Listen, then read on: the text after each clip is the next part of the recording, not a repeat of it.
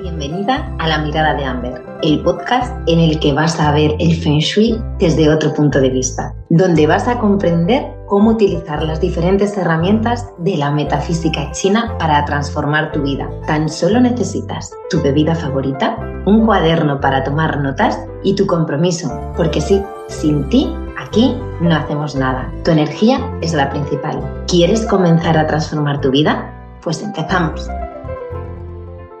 Hola, muy buenas tardes. Otro jueves más estamos aquí, ya el séptimo episodio. Y hoy vamos a hablar de nuestras cocinas, de los puntos básicos para que la cocina tenga buen feng shui. Y es que he de decir que la cocina es uno de los puntos clave a la hora de realizar un estudio de Feng Shui, ya que son muy importantes en nuestra vida. Al final, la cocina es la estancia donde preparamos nuestros alimentos, lo que nos proporciona salud, estamina, fuerza física, vitalidad. Importante, ¿verdad? Sí, cierto. Yo también lo creo.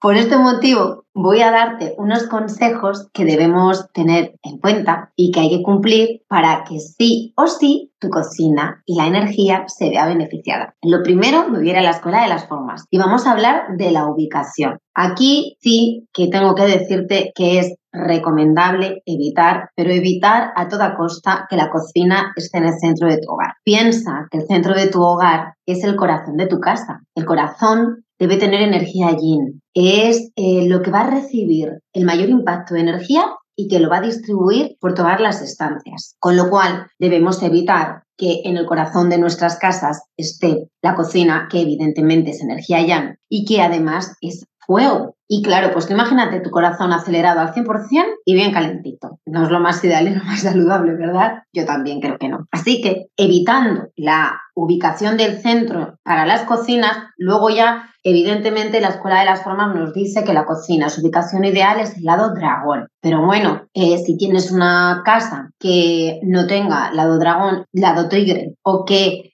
tienes una casa que justamente tienes la cocina en el, en el lado tigre, bueno, pues no es lo más recomendable si nos ponemos estrictos con la escuela de las formas. Pero son cuestiones que luego, con una serie de arreglitos, como digo yo, de mejora de, la situación, podemos minimizar sus efectos. Así que no te preocupes. Lo ideal es dragón, pero bueno, lo importante es que no esté en el centro de la vivienda. También es importante que la cocina, lo que es la pared de la cocina, eh, no sea la pared de tu dormitorio, donde tienes el cabecero, porque esto te va a dificultar el descanso. Y también es importante que la pared de la cocina no sea la que comparta toda la, toda la pared del cuarto de baño, porque estamos hablando de dos energías completamente diferentes y de estancias donde realizamos acciones completamente diferentes. Con lo cual, mejor que no compartan, que hay algunos arquitectos que sí que hacen compartir eh, los desagües, tuberías de cocina y de cuarto de baño. Pues esto no es recomendable. Importante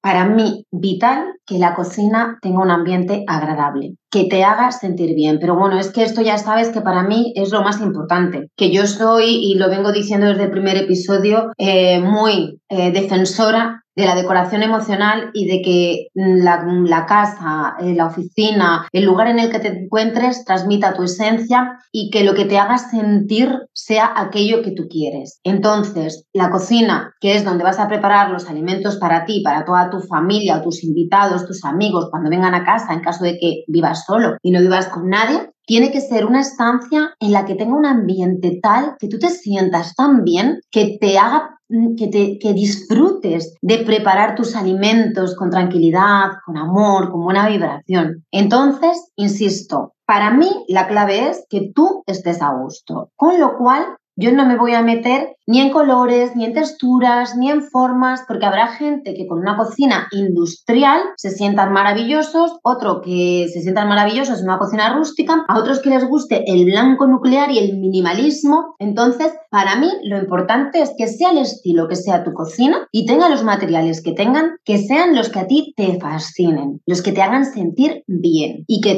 te, motive a pasar tiempo preparando con amor los alimentos, que para es lo que cuenta. Eso y que tenga muy buena luz. La cocina debe estar muy bien iluminada. Cuanto más luz natural, como todo, pues mucho mejor. Pero si no podemos tener mm, luz natural, porque vivas en un piso que hoy en día la inmensa mayoría de las cocinas de, pisos de apartamentos, no, no, de adosados ni de casas independientes, estamos hablando de edificios, pues la cocina normalmente suele estar ubicada dando al patio de luces. Entonces, a no ser que tengas orientación sur y que además vivas en un piso, en una planta alta, pues evidentemente cuanto más bajamos o que tengas orientación norte, pues menos luz vas a tener. Claro, esto es así. Pero para eso tenemos a nuestros amigos los Kelvin.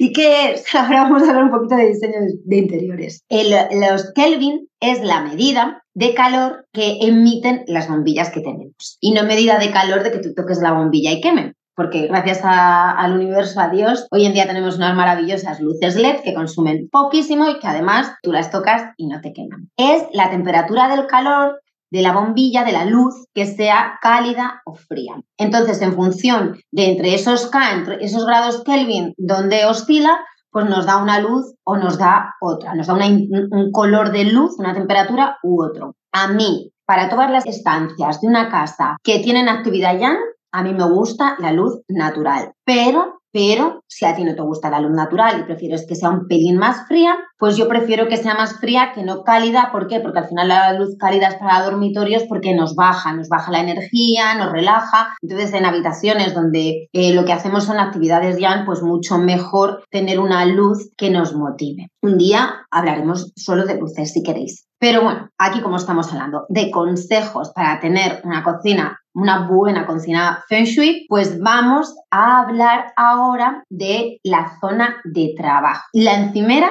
debe estar lo más despejada posible. Intenta eliminar el ruido visual porque produce estrés y esto no es lo que queremos cocinando. En una cocina, como ya te he mencionado antes, lo que debes sentir es bienestar. Y para ello lo primero que tenemos que hacer es eliminar el cúmulo de objetos. En caso de que, porque tu cocina sea pequeña, porque te guste tener cosas encima de la encimera, intenta que sean las menos posibles, de verdad. Pero si te gusta o no puedes evitar o las tienes que tener, procura que sean bonitas, que tengan armonía. Hoy en día tenemos una cantidad de recipientes preciosísimos para almacenar que se encuentran en cualquier sitio y los tenemos desde nada, eh, unos precios ínfimos, o sea que es cuestión de darte una vuelta e incluso te los puedes fabricar tú y ponerte tu cocina maravillosa, divina, con tus botecitos, eh, que todo sea armonioso y que todo quede precioso, ideal para mostrarse. Una vez eliminado el ruido visual lo importante, y aquí va el quinto tip, es que evites tener los medicamentos a la vista, ya que estamos hablando del lugar donde cuidamos nuestra salud.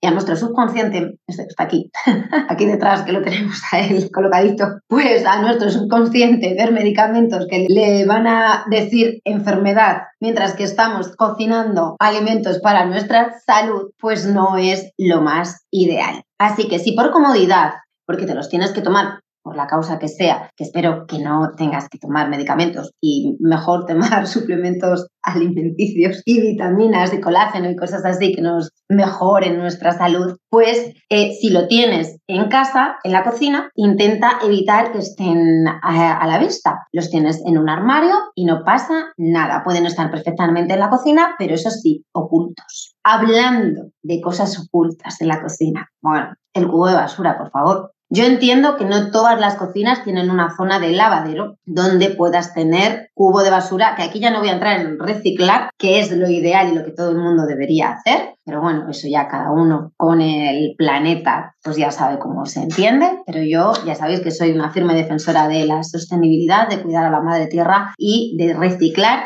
En mi casa se recicla absolutamente todo, aceite, pilas, bombillas, cartón, plástico, o sea, absoluta, absolutamente todo lo reciclamos. Entonces, si no es tu caso, porque no puedes y no tienes lavadero y tienes que tener el cubo en la, en la cocina, pues por favor, un cubo con tapa y dentro de un armario, porque volvemos al subconsciente, a mm, higiene y demás. Cocinar con los desperdicios no es de bueno absolutamente para nada. Con lo cual, además, una de las cosas que la energía la transforman de, favorable a desfavorable, la convierten en sachi, pues es cúmulo de basura. O sea que si podemos evitar tenerla en la cocina, mejor. Si no, pues vamos a lo de siempre, orden, limpieza, tenerlo en un armario. No me voy a repetir más porque también depende de la cocina de cada uno, pero en la medida de lo posible, por favor, inténtalo. Más cositas de cocinas Feng Shui. Mira, pues ahora vamos a un tema un poco controversial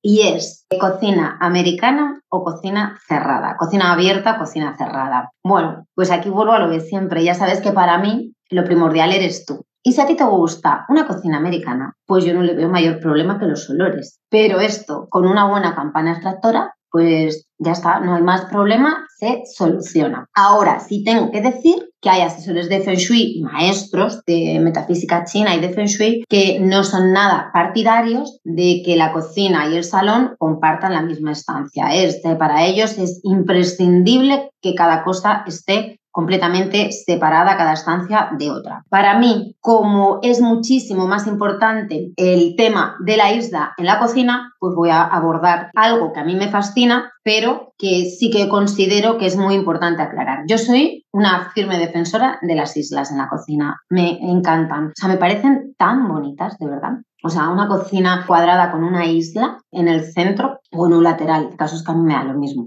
Yo amo las islas en las cocinas. Pero tenemos que tener algo claro. Y es que esa isla, para que tenga buen feng shui, o no debe de tener los fuegos y se utiliza para otra cosa, o si acaso tienes la vitrocerámica en la isla, tiene que tener una trasera. Y aquí estamos hablando de isla, con lo cual no puede llevar una pared. ¿Qué hacemos en este caso para minimizar los efectos desfavorables? Hablando siempre en Feng Shui. Y ojo, yo también diría en limpieza. Pues puedes en la parte de atrás ponerle una mini pared de unos 30 centímetros, 40 de alto, que va a evitar que todo lo que salte caiga al suelo y te ponga la cocina perdida, evidentemente. Y luego ya estamos cumpliendo con el requisito para el Feng Shui de que un fuego debe de tener una tortuga. ¿Cómo lo haces? Pues ya digo, esa trasera de 30-40 centímetros que luego le pones una barrita y además, pues mira, tienes una barra de bar al otro lado para, mientras que tú estás preparando, la persona que te acompañe se puede estar tomando el aperitivo, charlando contigo. Y todo perfecto y maravilloso. Creo que de los conceptos básicos de Feng Shui, o sea, lo básico, básico, básico, imprescindible y más fácil, porque ya sabes que esto es para ponerlo fácil, creo que he hablado prácticamente de todo. Así que, ah, no, no he hablado de todo, ¿ves? Quiero decirte que los fuegos es muy importante que eh, estén orientados hacia una de tus direcciones favorables, a ser posible la dirección Yan para que tú estés cocinando, me olvidaba lo más importante, por favor, que tú estés cocinando hacia una de tus direcciones favorables. En realidad en Feng Shui, y esto lo vamos a ver en otro episodio, es el entorno, es lo que nos rodea y es lo más importante es dónde estás y hacia dónde miras. Entonces, cocinar mirando hacia una de tus direcciones favorables es primordial. Y ahora sí, voy a terminar hablando de algo que no es Feng pero es diseño de interiores y vamos a hablar de la funcionalidad en la cocina. Vamos a hablar de la distribución ideal de la zona de cocción, de preparación y de almacenaje, tanto en una cocina cuadrada como en una cocina lineal. Por si hay algún despistado, por aquí hay alguien que no sabe lo que son estas zonas, pues diremos la zona de cocción en la cocina es donde está la zona de cocinar, el vitro o el fuego si no tienes vitro y todavía tienes gas, horno, micro, pues todo, eh, toda la zona donde preparamos nuestros alimentos, o sea, donde, perdón, cocinamos nuestros alimentos. Luego tenemos la zona de preparación, de lavado y preparación, que es el fregadero y la parte de la encimera que tenemos al lado para, evidentemente, preparar los alimentos y la zona de almacenaje es lo que corresponde al frigorífico y la despensa o armarios donde tenemos nuestros alimentos guardados para poder cocinar. En una cocina cuadrada, lo ideal es que entre las tres se forme un triángulo. Eso es lo ideal para poder movernos bien, para la funcionalidad y lo más práctico. Y sí, soy consciente de que se necesita una cocina bastante amplia para ello y que la inmensa, de, la inmensa mayoría de las casas no suelen tener los muebles distribuidos así, sino en forma de L y entonces esto es complicado. Pero aquí estamos hablando de lo que es lo ideal, la distribución ideal de una cocina. En una cocina lineal, en una cocina rectangular alargada, la distribución ideal es que la zona de cocción se encuentre en el centro y a cada lado tenga la de preparación y la de, y la de almacenaje y lo tengas en medio. También soy consciente de que la inmensa mayoría de cocinas no están así. Normalmente suele estar en un extremo la zona de cocinar y al otro lado completamente tenemos el frigorífico,